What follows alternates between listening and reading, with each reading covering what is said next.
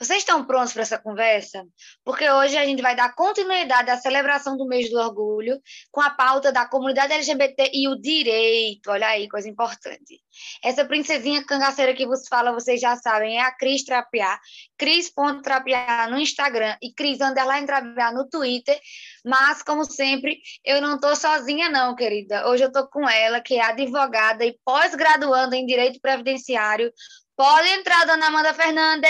Olá! Olá, minha gente, Estou muito feliz em estar aqui. Ah, eu que estou feliz em te receber, amiga. Olha, conta pro pessoal tuas redes sociais, tô ligada que você tá com trabalho nelas. É, por esses dias eu criei um Instagram profissional, lá eu abordo coisas sobre direito do trabalho e também estou pensando em ampliar, né, os temas. O Instagram é adv.amandafernandesvieira. Quem quiser seguir lá, tranquilo. Por favor, sigam sim. Sigam sim, sigam sim. Olha, amiga, é, quando a gente fala em, em direito, né, em, em legislativo LGBT, tem uns tópicos que pipocam na cabeça. E tem um desses tópicos que está completando aniversário, né? Que é a questão do casamento. Fazem 10 anos, né, que, que a gente tem o direito de se casar. Sim, verdade. Quer me contar sobre isso? Bom, é, em 2011, o STF ele reconheceu que a, a união estável entre casais homoafetivos, porque antigamente a união entre duas pessoas do mesmo sexo era tratada como uma sociedade de fato. O que é sociedade de fato? Sociedade de fato é quando é, o relacionamento ali é mera questão patrimonial, em que as partes, assim, que o, o casal, ele age como sócio. Então, não tinha aquele aquela, aquela tratativa afetiva em relação ao casal, entendeu? Aí, em 2011, o STF ele reconheceu essa união e, no mesmo ano, aconteceu o primeiro casamento civil homoafetivo, tanto entre dois casais gays e dois casais lésbicos. É, em 2013, o CNJ regulamentou o casamento civil entre as pessoas do mesmo sexo e obrigou todos os cartórios do país a cumprirem essa decisão do STF. Só que ainda, hoje em dia, ainda existem muitas inconstâncias, sabe, em relação a esse casamento civil no cartório. Porque tem os que negavam, tem uns que burocratizavam muito mais, e era muito relativa essa questão. Até que o CNJ, ele veio e realmente impôs que todos os cartórios, eles não podem mais se negar de forma alguma a fazer essa certidão. E no mesmo passo, o CNJ também obrigou a conversão da união estável em casamento civil entre as pessoas do mesmo sexo. Arrasou. Arrasou. Então, para quem está ouvindo aí, está querendo se casar, pode ir lá casar, pode, viu? Sim. Assim, eu sei que para muita gente o casamento, né, não, não significa lá muitas coisas, mas para a comunidade LGBT é uma grande vitória, porque estar casado garante direitos ao casal, né?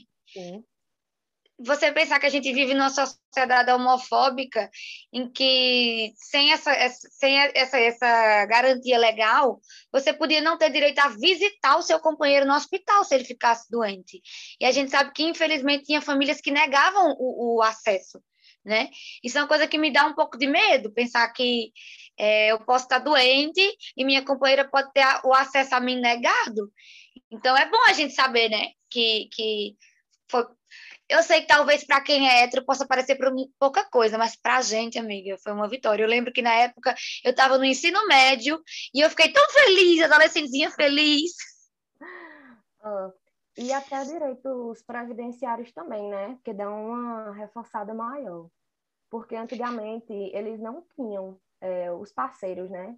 Eles não tinham eles, é, o direito sucessório, eles não tinham o direito de praticamente quase nada até que em 2000 começaram a falar sobre essa pauta, porque os casais, é, como ainda não podia ser feita a união estável, é, quando um dos parceiros morria ou quando havia a dissolução assim da sociedade de fato, né, que na verdade era tratada assim, aí acontecia muita insegurança, sabe? Porque o parceiro não podia receber pensão por morte e tipo tinham todos os requisitos necessários para ser configurado como uma união estável. Só que aí é por isso que eu digo, quando é, dois casais, duas pessoas, na verdade, resolverem viver suas vidas juntos, é, oficializar a união estável, é, oficializar mesmo, formalizar ou transformar em um casamento. Porque quando se é, tem a união estável de forma não formal, só de, de contrato assim, de boca, enfim, de vivência normal, aí prejudica um pouco a questão da previdência social, até para se provar o que é de direito, né, da pessoa que convive, da pessoa que cuida, como por exemplo, a pensão por morte. Uma pessoa que não tem a união estável formalizada ou não tem o casamento civil, ela vai ter mais dificuldade na questão de provar, de conseguir testemunha para provar, documentos. Aí tem todo aquele desgaste emocional, sabe? Não, e já é um momento tão difícil, né? É, pois é. Quando você está ali com a, sua, com a sua união estável formalizadinha, certinha no papel, e quando você está ali com seu casamento no civil, pronto, já é direito, já vem automaticamente para você, sem questionamento algum. Entendeu? Isso também é uma vitória muito grande. Não, muito grande. E assim, você falou da questão previdenciária, né? Porque eu nem tinha me ligado que, em, em linkar casamento com a, com a, questão previdenciária. Mas aí você falou da questão previdenciária e me deu outro link, que também tem a ver com esse rolê do casamento, que é a adoção. Né, ter o nome de, de, duas mães ou de dois pais na certidão do nascimento de uma criança, que também é uma conquista recente, né? É, é, foi em 2015, se eu não me engano, que o STF reconheceu o direito de adoção por casais. Porque antigamente tinha, como sempre, né? É, antes de você conseguir o, o êxito das coisas, você tem que passar por todo aquele processo de desgaste, e acontecia muito. Só que hoje em dia, o Estatuto da Criança e do Adolescente, ele visa o bem-estar da criança. Pouco importante se é casal hétero, casal homo, o importante é o bem-estar da criança e você preencher todos os requisitos de, de como se fosse uma pessoa hétero adotando. Aí pouco importa se você é casal homo, casal hétero. O que importa é o bem-estar e o preenchimento dos requisitos apenas. Pena que no Brasil a adoção, de modo geral, ainda é muito complicada, né? É, é bastante complicada ainda. Mas, pelo menos, é um avanço e tanto. Porque hoje em dia, por exemplo, o caso de Paulo Gustavo e de Thales, eles conseguiram fazer a fertilização e ter, ter os filhos, né? Acho que não foi por adoção o caso deles, mas foi fertilização. Foi barriga de aluguel. Foi. Só que tem inúmeros casos de pessoas que conseguem adotar, que conseguem é, gerar criança. Ou seja, é um avanço imenso de você conseguir colocar na certidão de nascimento o nome de dois pais, de duas mães. Pelo menos está mais fácil do que antigamente. Tá faltando Não, com certeza. Coisa? Tá, mas pelo menos, pelo menos esses passos já foram dados, né?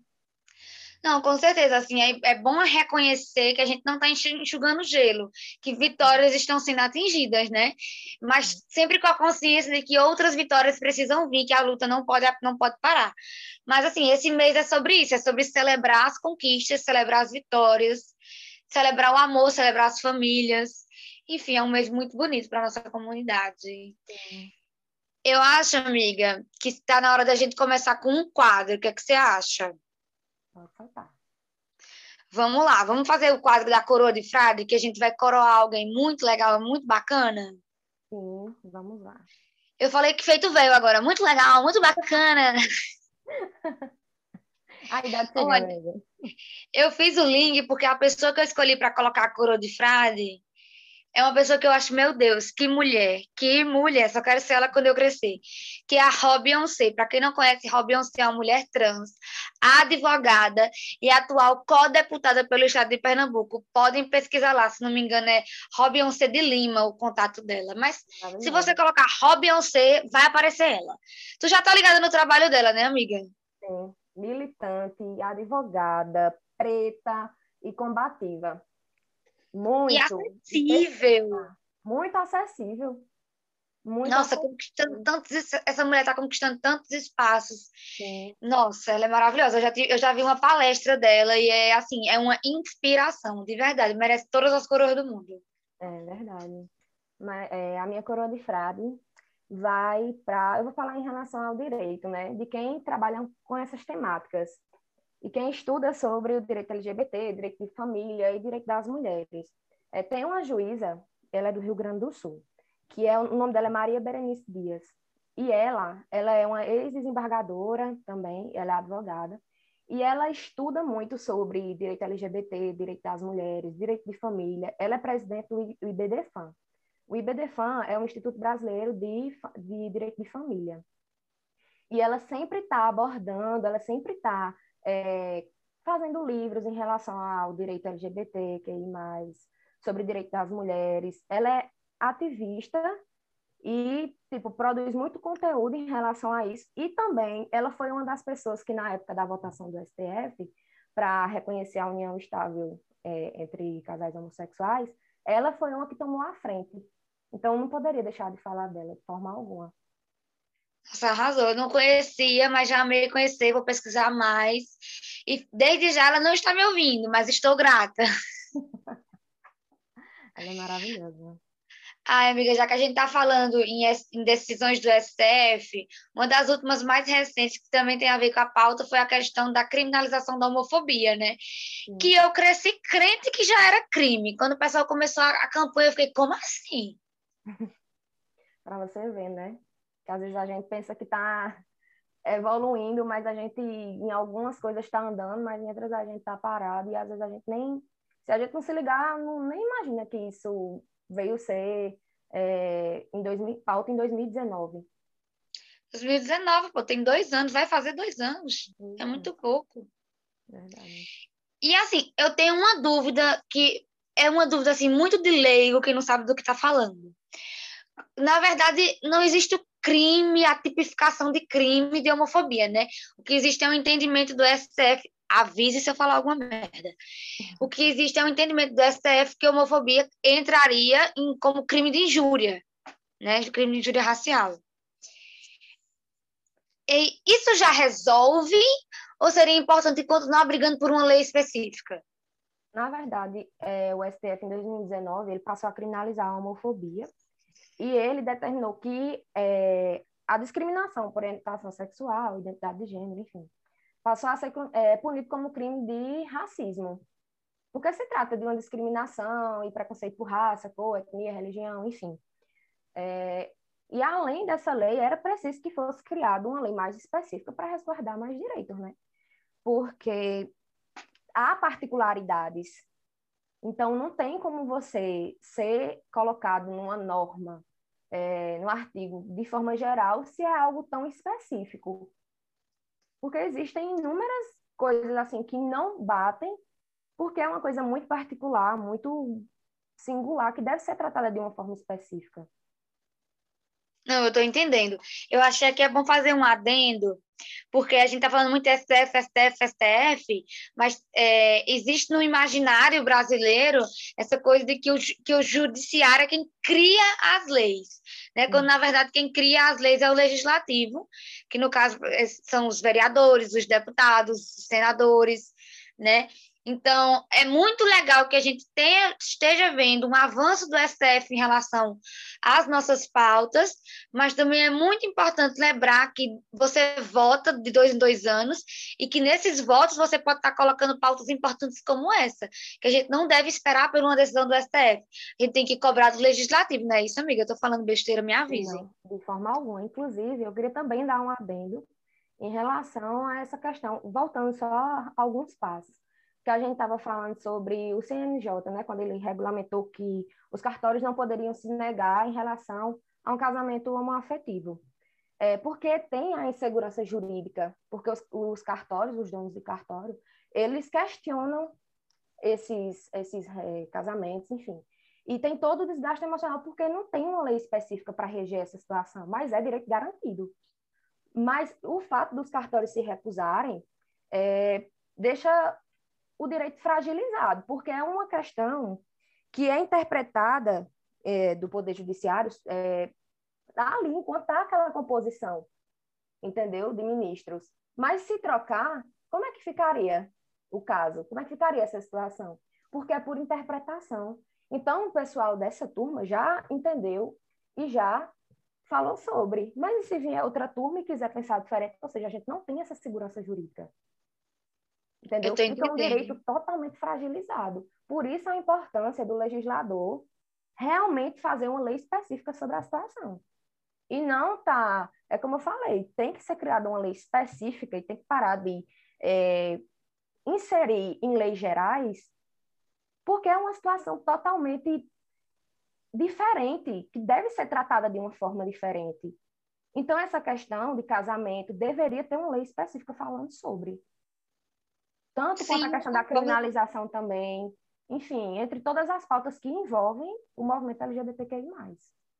A gente estava até falando em off sobre a criação de delegacias específicas, né, espalhadas pelo Brasil, que também seria um avanço.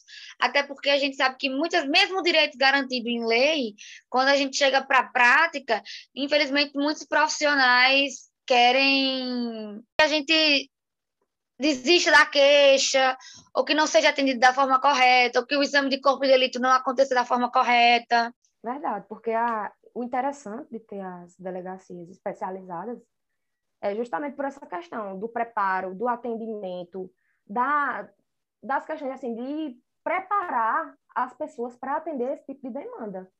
Porque você, você tem que denunciar qualquer forma de discriminação, certo? Se você é vítima, você tem que denunciar. Só que quando você chega na delegacia, você não sente o acolhimento. Quem é LGBT não vai sentir o acolhimento porque as pessoas, dependendo de quem for, dependendo da, da tratativa do pessoal, você não, não vai ser bem acolhido, entendeu? E já uma delegacia especializada, ela está preparada para atender aquele tipo de demanda. Então, eu acredito, no meu entendimento, no meu conhecimento, de que, sem dúvidas, ter uma delegacia especializada efetiva muito mais a lei. Eu concordo plenamente. Amiga, não queria pesar o clima, mas vou. Porque vamos para outro quadro, pode ser? Sim. Vamos para o espinho do dia? Sim. Vamos. Olha, eu digo que vou pesar o, o clima, porque geralmente espinho do dia é uma coisa para a gente falar mal de alguma coisa. Uhum. Mas é porque aconteceu essa semana um caso muito complicado, né, aqui no Brasil, que foi o caso do estupro coletivo de um jovem com um agravante de, de homofobia, de ter sido um crime homofóbico, que aconteceu em Florianópolis. Florianópolis é Santa Catarina, né? É. Ah, tá. Eu faltei essa aula de geografia, desculpa. Mas, infelizmente, né, um jovem de 22 anos foi vítima de estupro, de um estupro coletivo, com o agravante de ter sido um estupro corretivo, né? Escreveram palavras homofóbicas no corpo dele. E queria deixar esse espaço como uma denúncia também, porque eu acho que casos como esse precisam ser falados, porque esse tipo de absurdo continua acontecendo, mesmo com a, a, homofobia criminalizada, mesmo com todos os avanços que a gente falou agora com a ajuda de Amanda, esse tipo de absurdo ainda continua acontecendo em pleno 2021. É verdade, muito trash esse assunto. Mas a gente não pode negar que, infelizmente, é uma coisa que acontece diariamente. Acontece diariamente e eu não sei se tu já ouviu falar num, uma organização chamada Grupo Gay da Bahia. É uma, é uma associação de Salvador que eles fazem dados referentes a assassinatos é, envolvendo crime por homofobia. E eu estava lendo ontem é, quantos casos tinham de 2000 até 2020. E assim, eu não sei se a tabela estava atualizada, então, se, então eu aconselho vocês a pesquisarem mas eu tinha visto que entre 2000 e 2020, mais de 5 mil pessoas tinham sido mortas por crime de homofobia. Nossa, é muita gente. Assim, o Brasil é o país que mais mata transexuais no mundo, né? Justamente. E o, o a maior porcentagem dessas mortes é, são pessoas trans. Exatamente. Oh, e para você ver, é, até pessoas que são héteros acabaram sendo é, vítimas dessa situação. 1% do gráfico era em relação a pessoas héteros. Sabe por quê? Por é, não estar tá correspondendo a um comportamento heteronormativo na hora. Aí o que é que me vem na memória? Aquele caso do pai e do filho que estavam andando de mãos dadas e eles foram agredidos. Tu lembra desse caso? Amiga, a senhora falou e eu, lem eu lembrei automaticamente desse caso. Foi a primeira coisa que ficou na minha cabeça. Não, eu, eu, eu já sofri ameaças assim, é, verbais, porque estava de mão dada com uma amiga minha. Pois é. Ela é hétero, casada, com filho. E... Pois é, para você ver. Olhares estranhos. A homofobia mexe com todo mundo. Não chegou a ser é, uma violência, mas olhares estranhos, palavras que não tão legais, tá ligado? Uhum. Por nada, porque tava de mão dada. Isso é muito estranho, isso é muito estranho. E assim, entre homem é mais complicado porque é, difícil naturalizar afeto, né? Uhum. A questão da naturalização do afeto. Mas olha, vamos seguir, vamos para mais um quadro, para a gente desanuviar um pouco do peso que ficou aqui, pode ser? Vamos. Vamos, amiga. Que tal fazer a indicação chique? A senhora vai primeiro. Pronto. Minha indicação chique vai para um documentário que eu encontrei essa semana e que eu fiquei encantada assistindo. O documentário se chama Vestidas de Noiva.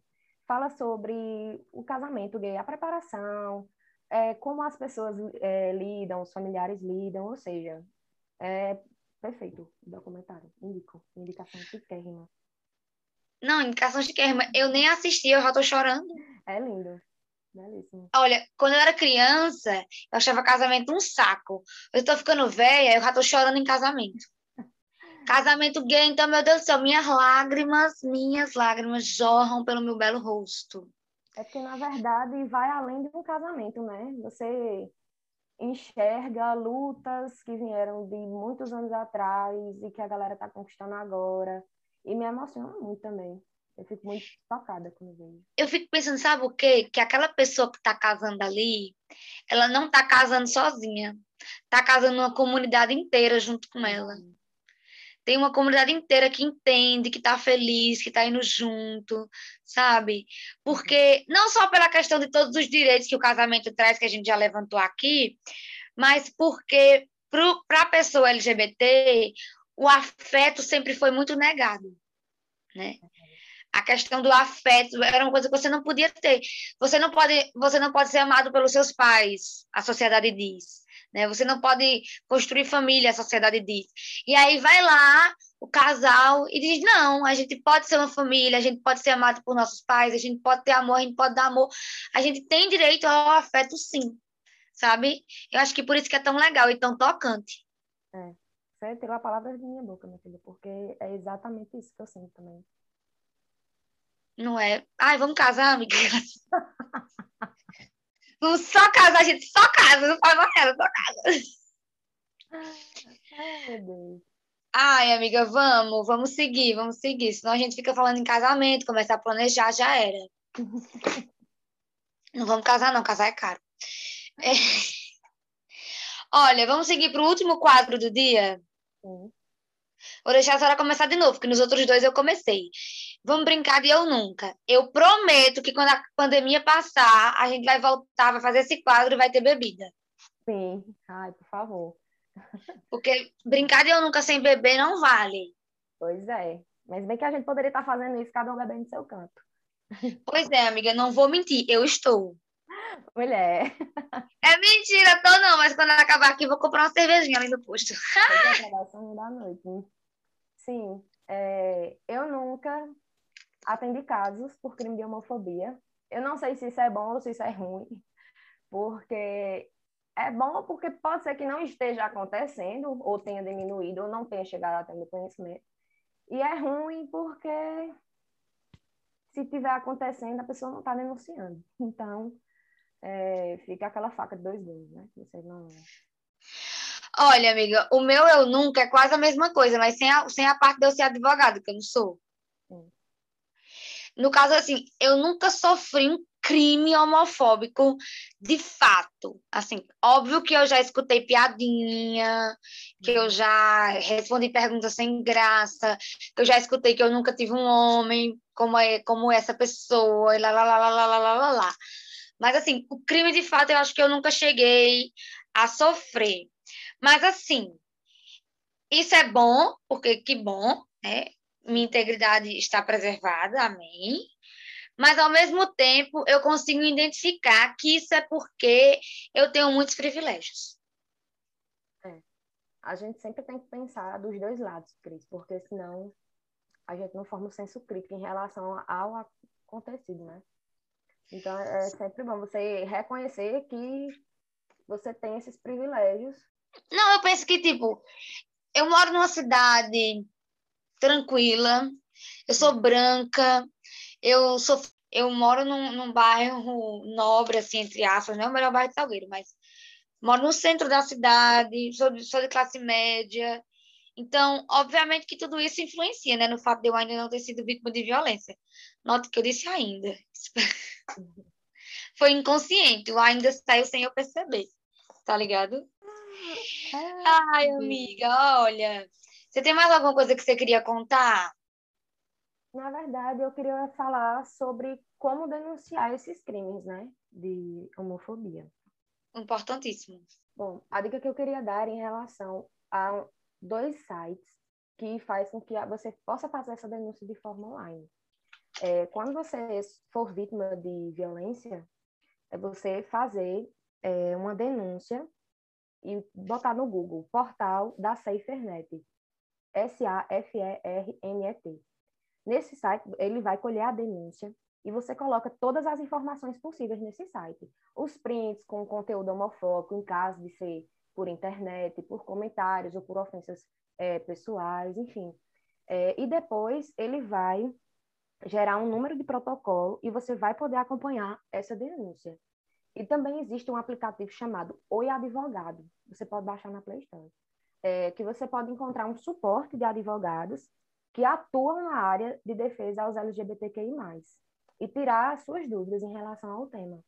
E também você pode fazer um boletim de ocorrência online, já que a gente está num período pandêmico e a gente tem que buscar forma de facilitar a vida da gente, né? E também uhum. você pode, e também a pessoa pode até estar tá sofrendo uma violência dentro de casa e não queira se expor, faz a denúncia pela internet, tranquilinho, com o seu BO online é, é válido, é mesmo como se fosse feito presencialmente. E você também pode denunciar através de uma página do Ministério Público Federal, que vai estar lá em cima, atendimentos ao cidadão. E você vai fazer o mesmo procedimento que você fez no site do SaferNet. Vai gerar um número de protocolo e você vai estar acompanhando o processo. E mesmo que você não saiba da autoria do crime, você pode fazer essa denúncia e eles poderão descobrir esses dados. E se você não tem um órgão especializado na sua cidade, uma delegacia específica, você pode ir para uma delegacia de polícia comum e você vai pedir para que seja lavrado um boletim de ocorrência. Aí você vai dizer o nome do acusado, você vai levar duas testemunhas se você tiver. E outra opção é você ir diretamente ao Ministério Público do seu estado e protocolar uma representação criminal contra a pessoa que fez a violência contra você. Ai, arrasou, eu achei o máximo. Tem um monte de coisa que eu não sabia, adorei saber. Eu espero que para quem está ouvindo também seja útil. É, deixa tuas redes de novo, mais uma vez. Deixo, é, arroba adv.amandafernandesvieira. Vão lá acompanhar o trabalho da gata. Vão lá me ver também no Instagram, só tem beleza lá mesmo, mas já é o suficiente para vocês, eu sei. É arroba cris.trapiar no Instagram e cris trapiar no Twitter. Falando sério, é importante vocês me seguirem por lá, porque é lá que eu aviso quando tem episódio novo, qual é o tema, qual é o convidado. Então, vão lá, pessoal, vão lá. Mais uma vez, Amanda, muito obrigada, foi muito bom. A gente vai marcar para gravar mais vezes, com certeza. Sim. Foi perfeito, eu amei o convite. Fiquei muito feliz. No começo eu fiquei nervosa, mas deu para fazer tudo direitinho. Que bom, amiga. Eu fico muito feliz que você gostou. Povo, até a próxima, viu? Muito obrigada pela audiência. Cheiro. Tchau.